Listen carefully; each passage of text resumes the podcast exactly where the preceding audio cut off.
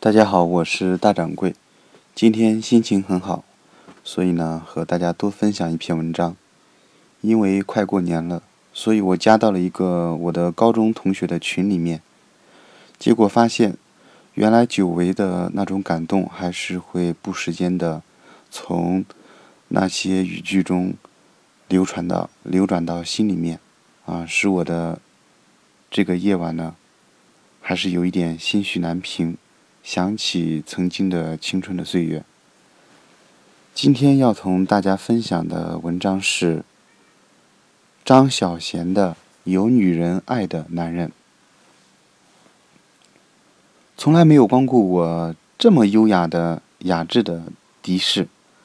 三十来岁的司机，衣着整齐，精神爽利，与证件上的照片一样，不像大部分的的士司机，相片比真人至少年轻十多岁。而且这个的士上车上的椅套光洁如新，车尾玻璃窗下面放着一件叠好的风衣、数盒柠檬茶、菊花茶、几瓶矿泉水，还有香口珠。我差点以为是拿来卖给乘客的。哦，是我太太放在这里的。夏天嘛，乘客口渴的话也可以用来解渴，随便喝，不收钱的。那件风衣是我的。我太太怕我晚上着凉，司机说。我留意到车上播放的歌曲，一首中文，一首英文，《梅花剑竹》。我太太替我录的，司机笑着说。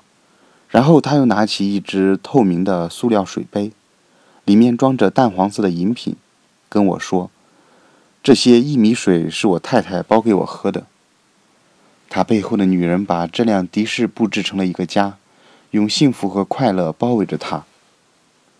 原来，任何一个男人，只要有一个女人爱他，他就变得金贵。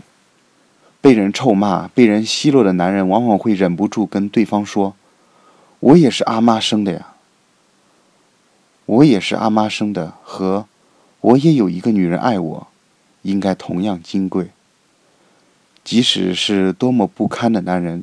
只要有一个女人爱他，也值得骄傲，也因此可以面对无情风雨。这是张小娴的文章，《有女人爱的男人》。我们明天见吧。